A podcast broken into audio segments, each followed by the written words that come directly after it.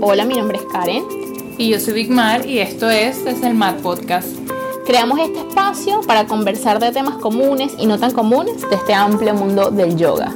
Con una mirada fresca de dos amigas que conversan desde la sala de su casa. Comencemos. Bienvenidos y bienvenidas al episodio número 21 de Desert Mad Podcast. ¿Cómo estás, Mm. Bigman? Muy bien, emocionada de grabar el número 21. Exacto. Eh, ok, hoy vamos a hablar, hoy vamos a hablar sobre la práctica personal. Esto es un tema que nos propuso una de las muchachas que, con las que, que nos sigue en Instagram. Y nos pareció muy interesante porque creo que no es un tema a proponer como nosotras desde nuestra parte, como tienes que hacer esto y esto y esto, sino simplemente a ponerlo sobre la mesa. En general, como siempre hacemos en este, Sí. en este podcast. Exacto. Entonces, empezando por la... empe- vamos a empezar de una. Exactamente. Claro, Entonces, dándole. Eh, la práctica, ¿por qué nosotros tenemos que hacer una práctica personal y qué es una práctica personal? Cuenta, hablando, centrándolo, ¿no? Cerrándolo un poco, lleva, cuenta hacer una, ir a un estudio a hacer una práctica de asanas, una hora de una clase. Eso cuenta como práctica personal. Eso, eso va a depender mucho eh, porque ciertamente, aunque estamos en un grupo, eh, bueno, seguimos estando en un proceso personal, individual. Además, las clases es que te ofrecen un montón de opciones. Entonces, aunque, aunque, aunque estamos en un grupo, sigue siendo un trabajo como muy personal. Exacto. Pero lo que normalmente se entiende como práctica personal es empezar a crear el hábito de hacer una práctica tú contigo. Es decir, que nadie te guíe, que nadie te, que te dé pauta de nada. Es decir, tú agarras, hablando de la práctica de posturas, extiendes tu mat y te pones ahí y haces tu práctica. ¿no? Exacto. Eso es lo que entendemos como práctica personal. Entonces, pero ¿por qué uno debería o por qué el yoga nos sugiere que hagamos una práctica personal? Sí, porque no es, eh, de nuevo, entre comillas, suficiente como ir a hacer una clase de asanas en un estudio a que nos guíen. En principio es porque el yoga es, bueno, se dice también que el yoga es una ciencia experimental. Sí. Es decir, eh, uno si solamente se va a quedar como estudiante, es decir, que no, no, no es algo que te interese dar clases, eh, no es lo mismo que tú vas a experimentar o todas las posibilidad- posibilidades que puedes tener al tú ir a un estudio, que claro que sí, te van a pasar muchas cosas y según quién te guíe y cómo te guíen, vas a descubrir un montón de cosas y aprender otro montón más. Pero en las clases, en las prácticas personal, uno se conecta con uno. Uno realmente, o sea, te obliga como a bajarte, como a anclarte, a realmente estar... eh, a, a realmente estar contigo y observar qué es lo que te pasa. Porque claro, no tienes un, algo que te mueva externamente, que te diga avanza, avanza, nada. Entonces, por eso es la importancia de la práctica personal y en parte por eso es que, entre otras cosas, por las que nos lo sugiere el yoga, ¿no? Em, Y por eso también es una de las cosas que más entre profesores siempre hablamos y comentamos, ¿no? Como que a veces estamos cansados de, de dar clases y es como, wow, Ajá. es un tema, porque precisamente la chica que nos propone que hablemos de este tema y es profe de yoga y es como, sabes, a veces estoy como luchando por mantener mi práctica personal entre clase y clase, quedo cansada. Y eso, eso es otra cosa. Entonces, ya pasando a hablar sobre el proceso de la práctica personal como profesor dentro de la vida, dentro de la carrera como profesor de yoga, porque hay gente que le choca mucho, pero oye, o sea, es una carrera profesional. Es una profesión Ajá. como cualquier otra. Entonces, claro, ¿qué es lo que pasa? Uno cuando empieza a dar clase, o sea, uno primero empieza a ir a un estudio y te enganchas, te enganchas, te enganchas con la clase y te fascina y de pronto empiezas a estudiar un poco más y te gusta más y te gusta más y de pronto vas y haces un teacher training. Mucha gente hace teacher training no solamente porque quiere dar clases, sino porque quiere profundizar y aprender un poco más. Hay gente que lo hace por eso y hay gente que lo hace por eso y luego le, termina gustando dar clase. Entonces, cuando tú empiezas a dar clases, quizás te sale una, dos clases, quizás una clase privada, quizás te da chance para que hagas una suplencia en algún estudio. Entonces, tienes pocas clases y puedes seguir practicando full. Sí. Pero cuando entonces empiezas a tener como más y más y más clases, entonces tu tiempo se va ocupando y quizás hasta a veces no te da ni tiempo de hacer una práctica en el estudio. Exacto. Ni siquiera, ¿ok? Entonces ahí es donde entra este, no sé, este, este, este camino me parece, iba a decir este conflicto, pero bueno, no es ningún conflicto, este, este proceso Sí, totalmente. Este proceso, ¿no? Entonces es, eh, voy a mi experiencia. Yo siempre he tenido, desde, desde, que, desde que conocí el yoga y desde que practicaba como de forma regular, que descubrí que la gente practica sola, sobre todo porque mi profe eh, Jimena, yo me acuerdo que ella daba todas las clases del estudio y yo decía, pero ¿en qué momento? O sea, yo ni siquiera me planteaba si ella practicaba o no. Y después ella me dijo, no, yo hago todos los días la secuencia en mi casa y no sé qué, porque es importante mantenerse practicando. Entonces, claro, yo en principio, cuando luego yo tomé el estudio, que daba la misma cantidad de clases, yo, no, yo a mí no me quedaba vida. Porque además me cansa mucho el cuerpo y me cansa mucho la mente, porque además yo decía, yo voy creando secuencias a lo largo del día, o sea, no me da la cabeza para crear una más para mí, o sea, no quiero pensar en absolutamente nada, ¿no? Pero yo siempre tuve ese, como, esa, esa, no esa necesidad, esa, esa, esa ay, como esa disposición de hacerlo. Entonces, eventualmente podía hacer en mi casa, eventualmente lo hacía luego entre, en el estudio entre clases y así iba. Luego, bueno, eh, iba y venía, hacía o no hacía por durante un montón de tiempo y así, ¿no? Mm, luego lo podemos cambiar directo, cayó la pandemia y entonces yo empecé a hacer todas las clases que daba online, porque claro, para que la gente me pudiera ver. Igual, obviamente, yo sé que eso no cuenta, no cuenta, entre comillas, como una clase, eh, bueno, una práctica personal, porque yo estoy dando clase. Haciendo la clase en función del otro. Por luego, otra cosa que hice fue pagar clases con otra profesora con la que yo hice eh, mi segundo teacher training, con esta Carmen Aguilar, que era brutal, y entonces me encantaba porque aprendía cosas, pero era como, yo necesitaba seguir teniendo ese espacio mío, yo conmigo. Y entonces, bueno, luego entré en hueco, básicamente. Y luego entonces, para, para salir de ahí, como que empecé, ah, bueno, empecé terapia. Y me empecé, bueno, como a escuchar, a observar y tal, no sé qué. Y entonces ahí fue que me di cuenta, empecé a meditar. Y ahí fue que yo me di cuenta que decía, claro, yo ya de por sí naturalmente yo soy muy activa. O sea, yo soy así. O sea, me despierto con el corazón en 130. O sea, sí. 130. O sea, ajá, veo el reloj y, y tucu, tucu, tucu, tucu. Entonces, claro, yo me di cuenta, ok, yo en 130 el corazón, de que me despierto. Y doy clase y otra clase y otra clase y la gente, y estoy pendiente de avisar y escribir con la gente y no sé qué, y siempre estoy como mucho en movimiento. Y me di cuenta que me costaba muchísimo no sentarme a meditar, sino la meditación en sí porque me costaba mucho como, uy, enfocarme, y era como un caos. Y ahí fue que me di cuenta, ah, capaz mi práctica personal no es hacer más asanas, no porque las tenga todas súper logradas, sino porque es que eso me sigue generando movimiento. Ah, porque además yo hago ejercicio todos los días, o sea, voy al gimnasio todos los días. Entonces, claro, yo de alguna manera no estoy sustituyendo, no estoy queriendo decir que es lo mismo ir al gimnasio con asanas, obviamente, pero de alguna manera esa, esa actividad física que yo hacía, como que me hacía sentir bien en el cuerpo.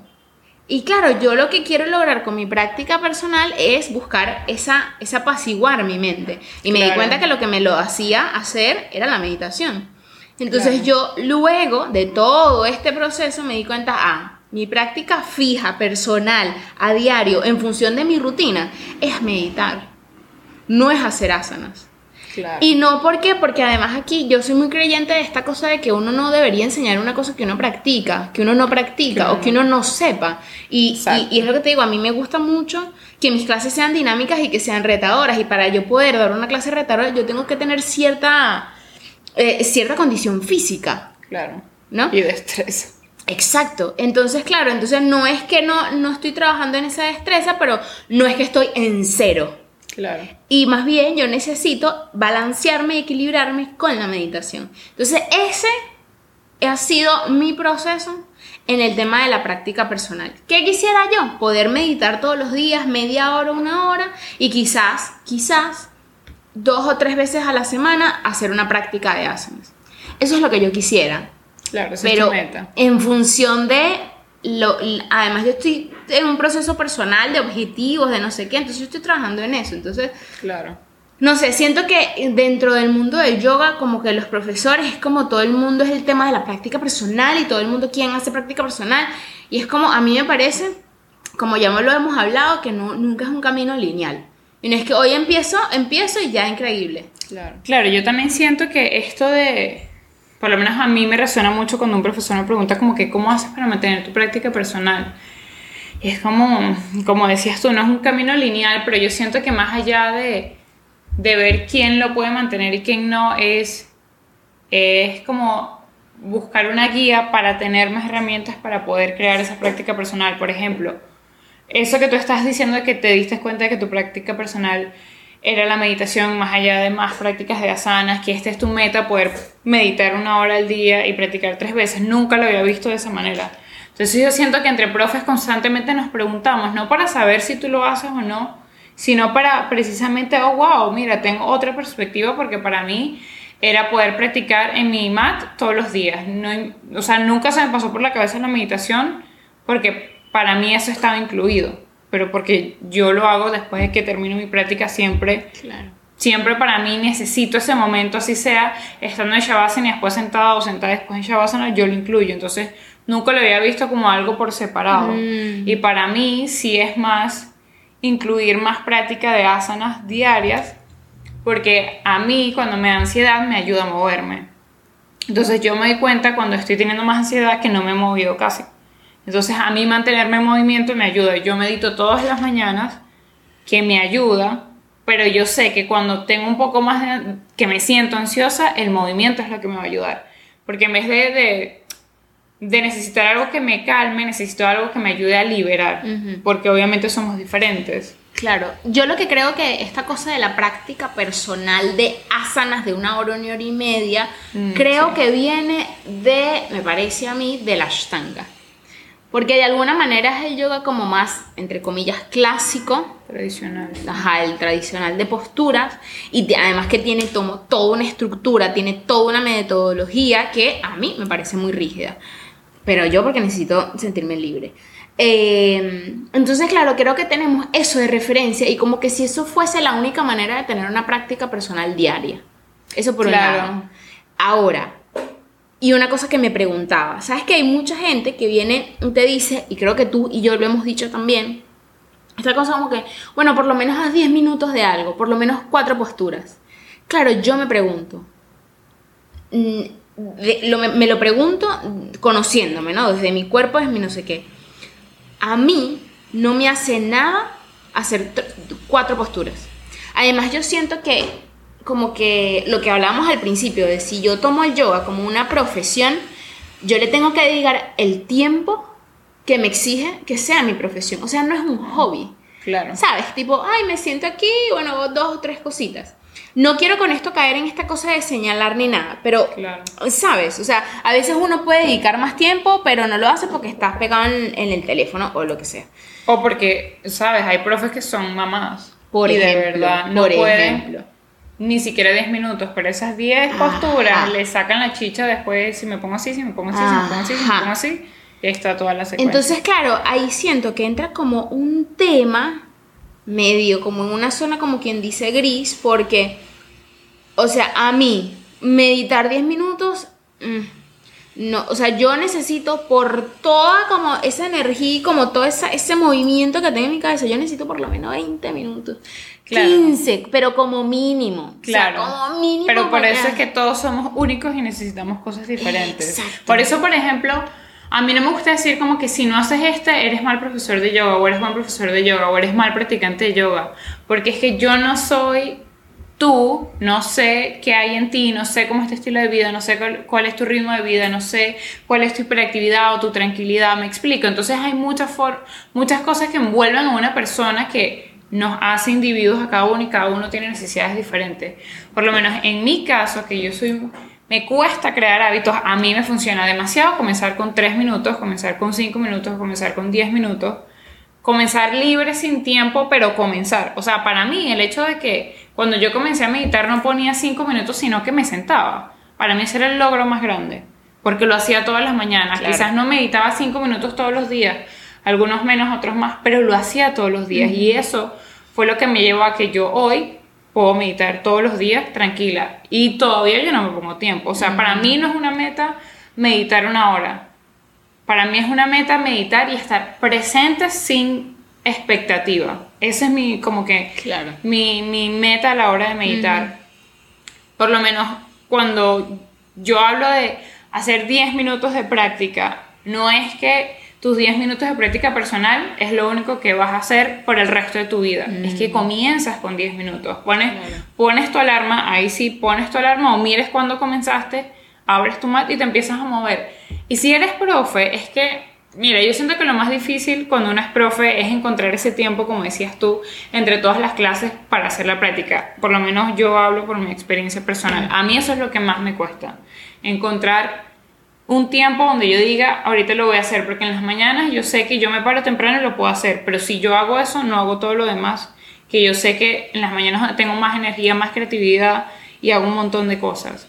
Eh, Al final del día me siento súper cansada y todavía no he logrado como que empujarme yo a hacerlo al final del día, ni a mediodía. Es que todavía a mí, personalmente, Benmar, lucha por encontrar ese momento del día donde hacer su práctica, pero me ha ayudado a abrir el mat y decir, chama, por lo menos muévete 10 minutos para ti, porque es lo que tú dices, no es lo mismo guiar que uno hacerlo para uno mismo, porque uno tiene un nivel, una constancia, unas necesidades muy distintas al lado de un grupo o una clase privada. Y a mí abrir el mat por 10 minutos y después darme cuenta que estuve 45 es como, realmente, si yo siento que si eres profe, es que estar 10 minutos puede ser porque eso es lo que tienes entre una clase y la otra, pero si tienes tiempo libre y dices, bueno, le voy a dar aunque sea 5 o 10 minutos, Se te cuando te, vienes más. a dar cuenta, sí, haces tu hora completa porque de verdad te lo disfrutas. Y eso es importante que uno también lo vuelva a incluir como profe, volver a incluir esos tiempos donde uno se lo disfrutaba. Sí es nuestro trabajo, sí hay que ponerle seriedad, pero también hay que volver a ese momento donde uno sentía demasiada alegría. Por lo menos yo antes trabajaba 10 horas diarias y mi momento favorito del día era llegar a hacer yoga en mi casa sola, con mi mat, un video de YouTube o yo sola practicando la postura que más me gustaba. Y yo pasaba las 10 horas que trabajaba pensando en cuándo iba a llegar a la casa a ver qué era lo que iba a hacer. Y eso yo me di cuenta que a medida que fue avanzando como profe, con más clases, con más responsabilidades, con más como seriedad en el trabajo, fui perdiendo esa como chispa que me, Claro. que me, que me alegraba demasiado a la hora de practicar porque decía, estoy muy cansada y no lo quiero hacer. Antes, si estuviese cansada, lo hacía. Entonces, siento que para mí, mi práctica personal es volver a encontrar esa alegría cada vez que yo practico, que no sea lo hago por, por, por hacerlo, porque como profe yo tengo que tenerlo, sino Ujú, porque como profe yo me disfruto lo que hago. Claro. O sea, es como me decías tú en estos días, aunque sea nuestro trabajo, van a haber momentos en que no nos guste, pero seguir teniendo como que ese momentico quizás del día o de la semana donde yo diga, wow, me encanta disfrutar esto, vi algo, a mí eso me inspira mucho. Vi algo, no sé, una inversión, una secuencia que visualmente, porque soy tan visual, me gustó tanto que me lo quiero practicar. Ay, no me sale. Y entonces, ¿qué puedo hacer y qué puedo practicar? Y ahí empieza como otra vez la, la chispa Claro. de aprenderse. Otra cosa que, que pasa con el tema de la práctica personal, volviendo a lo de la práctica de posturas, porque esa, de nuevo, creo que esa es la mayor referencia que tenemos, es que, mm, tipo, ¿qué voy a hacer? Porque si voy, si me dejo llevar, entonces empiezo a hacer una cosa, pero no me acuerdo luego que hice del otro lado, entonces de- ah, dejo el cuerpo desbalanceado y tal. Eso es otra de las cosas que Ah, eso es otra, eso es otra de las cosas que sucede. Entonces, claro, a mí lo que me, lo que me pasa ahora, cuando me pongo a practicar, claro, yo me concentro porque me di cuenta que a mí me pasa que yo necesito tiempo. A mí me cuesta realmente respirar profundo. Porque yo siento que se me aprieta el pecho, o sea, esa cosa de respirar cuatro, retener cuatro, o sea, eso a mí no me pasa. A mí eso no me pasa. Yo máximo tres. Tres, exhalo tres, inhalo tres, exhalo tres. Entonces, claro, ahorita, después que yo he pasado por todo este proceso, que son, ¿qué? Cuatro años. Ahorita yo me siento a hacer mi práctica de posturas. Y claro, lo que digo, ok, realmente... Además, ni o sea, yo siempre doy clases con música porque me encanta, pero yo mi práctica la hago en silencio. O sea, y puede estar mi novio en la cocina y está fregando y yo. O sea, realmente logro estar como en ese espacio de silencio, de observación de todo lo que pasa y de, y de no querer estar en el espacio perfecto. O sea, pongo el mat, vestido, todo, tipo, la, todo está desordenado, lo que sea.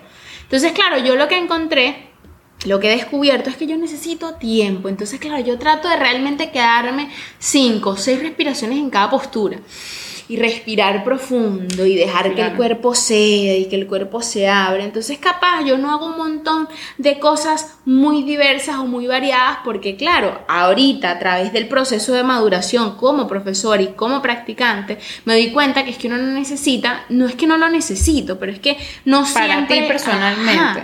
no siempre yo voy a querer hacer una práctica y fuerte, fuerte Rápida. dinámica.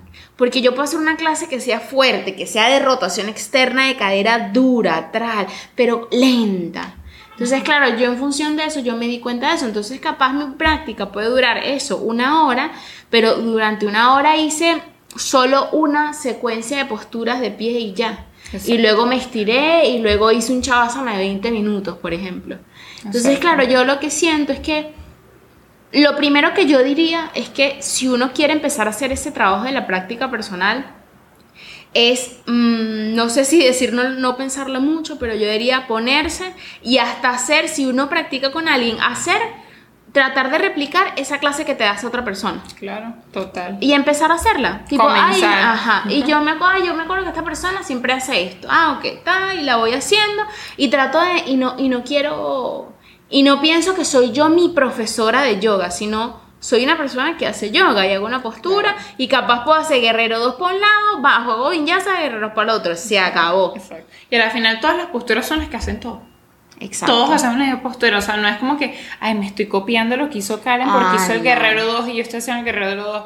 Yo No, me he inspirado y demasiado en las clases de Karen, o sea, yo voy a tus clases y digo, ay, me encanta esto, me encanta esto, cómo lo mezclo y cómo lo pongo con mi flow, con mi energía, con mi forma de ser. Y yo, yo a mí lo que me pasa con eso, y esto creo que es como me inciso aparte con lo de copiarse, copiarse entre comillas, es que, o sea, las posturas son las que están, Son las que son las que son.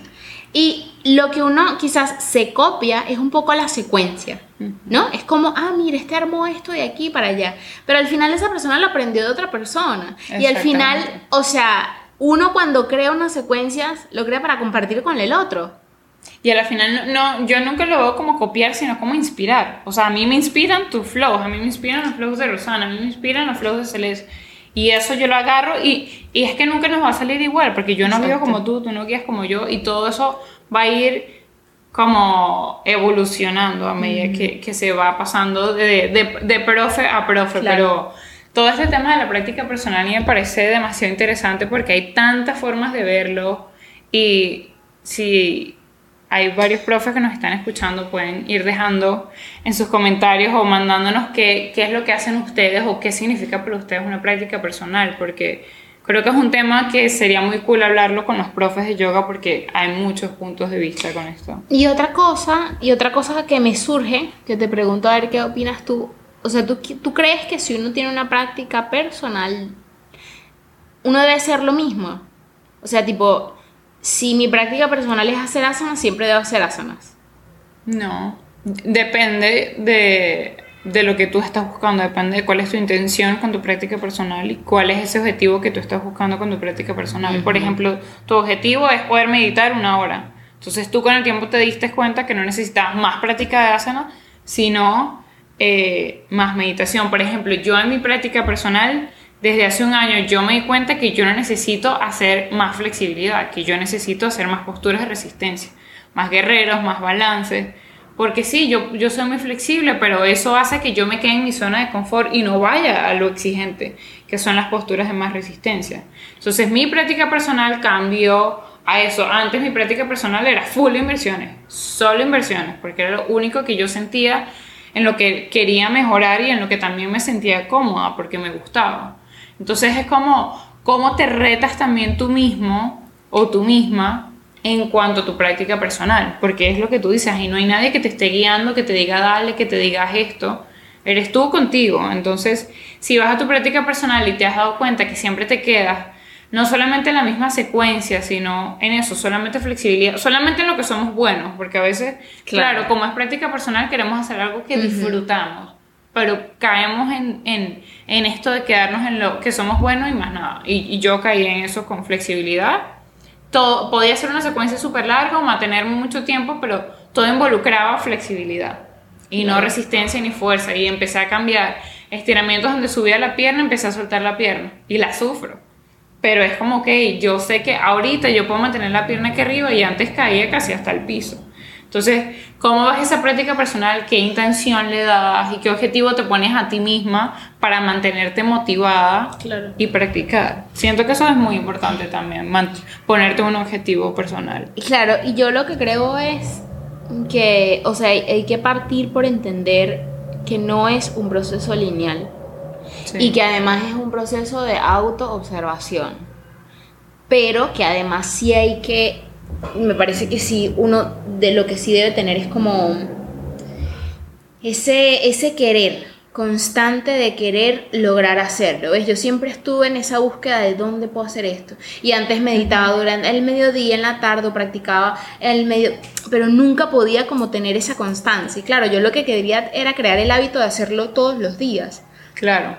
Eso era lo que yo quería.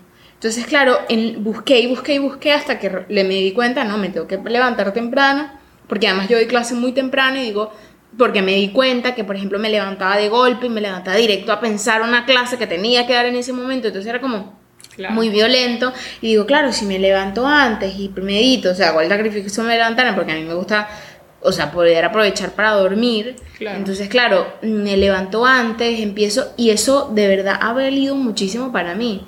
Entonces, sí, creo que depende con qué objetivo uno haga las cosas y sobre todo qué metas uno Mm, metas de nuevo, hablando si uno es profesor de yoga, porque de nuevo, ser profesor de yoga es todo místico, todo lo que tú quieras, pero sigue siendo una carrera. Sigue siendo una profesión y uno tiene, o sea, ambiciones. no sé si esto suena terrible, pero como ambiciones, es decir... Yo siento que hemos satanizado mucho eso de ser ambiciosos y ser ambiciosos no es malo. No, y, y porque además dentro del yoga mucha, hay mucha gente que es como no sé, es toda hippie. Yo sí cero hippie, no sé por nada de eso, pero Entonces, claro, y si yo quiero lograr ciertas cosas y yo quiero poder hacer esto y poder hacer aquello y poder enseñar esto, yo me tengo que poner metas, yo me tengo que trazar un camino. Entonces, claro, yo ahí es donde yo diría que es importante. Lo que yo más diría es eso, como que hay que tener eh, las ganas de crear ese hábito y de alguna manera, y no hay que meterle, siento yo, mucha cabeza porque es que no hay manera, o sea, eso va a surgir si uno está, sí, con la necesidad y con esa, esa intención de buscar el espacio para, eso va a surgir. Pero ser, ser siempre curiosos y yo siento que entre profes ayuda mucho a hablar de estos temas. O sea, hay muchas cosas que yo antes de, de, conocer a Karen y del podcast de todo, era como tenía muchas dudas como profe y era como, ¿pero a quién le pregunto? Porque siento que, siento que, el, que al profesor día que le pregunte me va a señalar y me va a juzgar por preguntar esto y Ay, porque te va que tenemos las mismas dudas. No, y porque, porque, va, porque, me va a decir que es que no, es que yo tengo que practicar todos los días, que qué horrible soy o que O que soy mal profesor. Exacto, y es como ¿Sabes? Me, me a mí me hubiese encantado que cuando yo comencé a dar clases hubiese sentido la... El acompañamiento. Sí, que hubiese tenido la... Hubiese sentido esa... Mm, no sé ni siquiera cómo llamarlo, como confianza, energía, vibra, lo que sea, con algún profesor de decir, mira, tú practicas todos los días, porque a mí me cuesta. ¿Qué haces tú?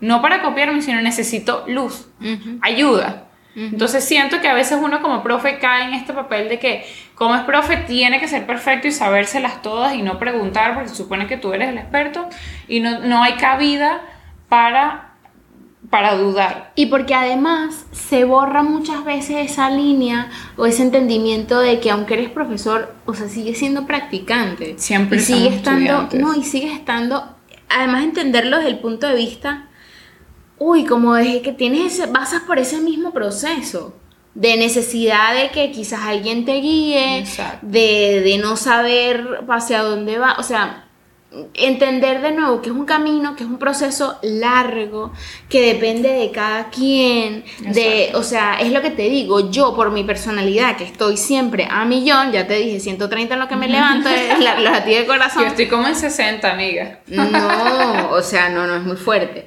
Entonces, claro, yo me di cuenta que mi práctica personal debe ser esta y la voy y porque me voy conociendo, porque de nuevo voy permitiéndome salir de esas estructuras como que están prediseñadas dentro del mundo del yoga con respecto a este tema, ¿sabes? Exacto. Esa cosa de que hay gente, o sea, no sé, la gente Ashtanga practica todos los días menos un día y lo de la luna y no sé qué, pero entonces es una secuencia y, y hace una serie que dura una hora y media y y es como, eso no le funciona a todo el mundo. Y no todo el mundo tiene que hacer eso. Sí, por eso, por eso me parece que una de las cosas, o sea, me parece no, una de las cosas que más me gusta del yoga es que hay opciones para todos. O sea, los que son full estructura y que les gusta practicar así de constante y de fuerte son súper ashtanga y los que son más libres, que les gusta fluir y experimentar, somos full de vinyasa y los que son un poco más, bueno, me muevo pero no tanto, son, son más del nidra o del hatha tradicional. Entonces, siempre encuentra tu práctica personal pensando y enfocándote en que es personal, en que no es como la hace en que no es como la hago yo, en que no es como la hace el otro. Sí, es lo más difícil porque siempre estamos buscando afuera y una cosa es pedir ayuda y otra cosa es no querer preguntarte a ti. Y, y, me parece que eso se relaciona mucho con el episodio pasado que estábamos hablando del autoconocimiento. Siento que el espacio de la práctica personal nos confronta con todos los prejuicios que podamos tener, con todas las ideas preconcebidas, con el que dirán. O sea, inclusive en nuestra práctica personal, yo sola en mi casa, me vienen a la mente qué dirán, pero qué dirá esta persona esto que estoy haciendo, pero esto no es suficiente, pero esta persona hace todo este montón de cosas, otras cosas. Y uno siempre está pensando que este profe, este, por lo menos yo todavía siento que eso es algo en lo que he trabajado mucho, pero todavía, todavía me da como cierta, quizás, presión a mí misma cuando viene un profe a mi clase. Es como, y si no le gusta, y si dice que lo estoy haciendo, y es como, ninguno de esos pensamientos son tuyos. O sea, al final es tu clase y ese profe es tu alumno en ese momento, no es, no, no es un jurado que esté saliendo. Y siento que se me sale mucho mi mentalidad de gimnasta. Pero es que hay, gente, pero es que hay gente que Hay gente que juzga, exacto. O sea, es que siento que eso todavía... Y aunque vayan a juzgar, no me pertenece ninguno de esos pensamientos. Antes, antes a mí me pasaba eso, pero de un tiempo, de nuevo, es por, por el tiempo. Eh, a mí entendí, no es que ni siquiera, no es que no, no pasé por eso de que es que no me importa, no, no, no. Es que yo entendí que si yo me, me afianzo en quién soy yo y si yo confío en quién soy yo y lo que yo hago, o sea, va a salir lo más genuino de mí. Exactamente. Independientemente. ¿Sabes? Exactamente. Y o sea, yo me conecté con eso y dejé de, preocuparme por si viene alguien que sea como avanzado en mis clases o lo que sea. Es como, si obviamente me pongo desde el lugar, ah, bueno, esta persona puede hacer más, clase multinivel, bueno, te ofrezco más opciones y ya. Pero tipo como desde conectarme como con esa transparencia de, mira, esto es lo que soy yo. O sea, como... No pero no es tan fácil para todos. Claro. Entonces es como, no, eh, por lo menos en eso siento que todavía lo trabajo, me siento mejor que antes porque antes era como literal, yo vi un profe y yo temblaba y decía, ay, aquí fue. y era como el profe venía con cero plan de, nada, eran súper, pero siento que capaz puede haber muchos profes que también están pasando por eso y como quizás todavía entre profes no estamos como tan abiertos a hablar de esto como algo normal, como tú y yo que somos amigas y nos conocemos, como hablarlo con un profe que no conoces también es como... Claro no sabemos cómo sí, sí, totalmente. Pero bueno. Lo que diría es eso, lo importante es siempre estar en la búsqueda de ese momento para conectarse con uno. Siempre es. estar en esa búsqueda, es encontrar y entender que no es un proceso lineal, que, que, lleva tiempo, que vas descubriendo cosas a lo largo del tiempo, pero aunque hagas una clase hoy y la otra en un mes y la otra en dos meses y la otra en dos días, algo vas a ir descubriendo cada vez, algo aunque sea mínimo. Y bueno, hay que decirlo, mientras más constante seas en esa práctica personal, más vas a desarrollar habilidades. Claro, totalmente. Eso es lo que yo diría.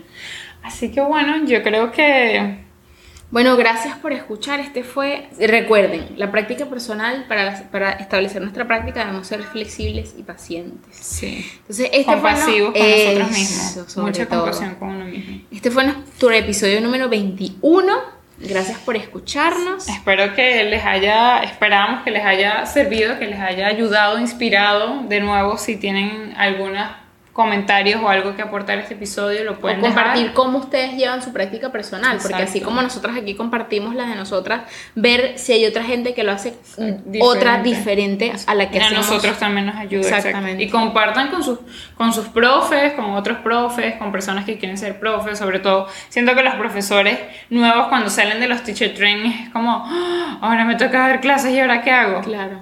Todo va a estar bien, chicos. Todo va a estar bien. Así Bueno, que bueno. muchísimas gracias por escucharnos, por mirarnos, por apoyarnos, por seguirnos. Coméntenos qué les parece, qué opinan y nos seguimos viendo en el próximo episodio. Bye. Bye.